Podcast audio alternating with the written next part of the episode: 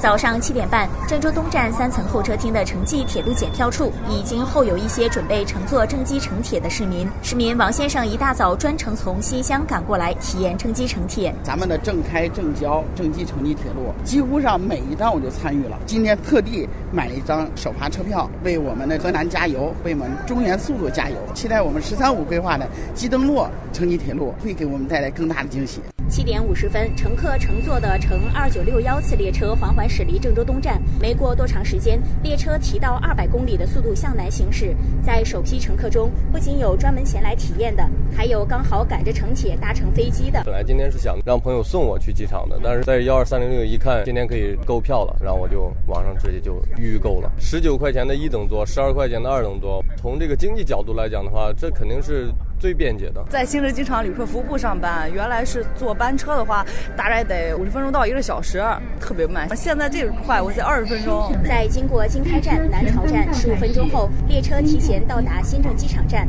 当得知这里可以实现航空、城铁、地铁、长途客车、市区公交、出租和其他社会车辆的零换乘之后，不少市民竖起大拇指。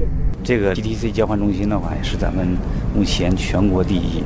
这种把高铁引入到机场航站楼下边，零距离、零换乘。记者了解到，在运营初期，郑机城际铁路共开行二十二点五对儿，其中郑州东站最早七点二十发车，最晚二十一点半发车；郑州火车站最早一班车是五点五十五分发车，六点二十三分到达新郑机场，全程二十八分钟。从新郑机场返回郑州市区的最晚一趟车是二十二点五十六分发车，二十三点二十二分到郑州火车站。到达郑州东站的最晚一班车二十二点五十五分发车，二十一点十四分到达郑州东站。党委副书记杨延明说，待二零一六年元月十号调图之后，将会有部分车次进行调整。